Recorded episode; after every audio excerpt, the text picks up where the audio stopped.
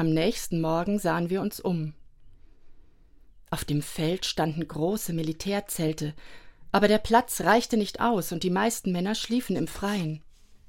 Sie kamen aus Lagern in allen Teilen Frankreichs, vom Norden bis zum Mittelmeer.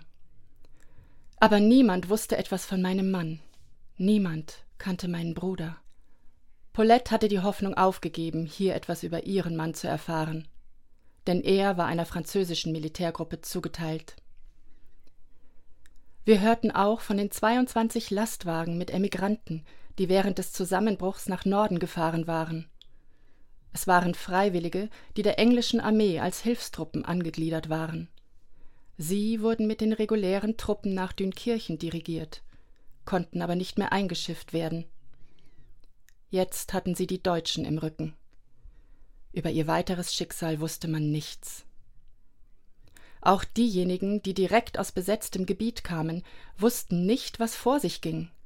Angeblich sei Waffenstillstand, aber es werde weiterhin sporadisch geschossen und gebombt. Marschierten die deutschen Truppen weiter vor? Es scheint, sagte jemand, dass sie zum Stehen gekommen sind, aber sicher kann man nicht sein. Nichts war mehr sicher. Die meisten Männer blieben nur kurz hier. Sie tauschten Nachrichten aus, Gerüchte, auch Namen von Angehörigen und zogen dann weiter suchten weiter.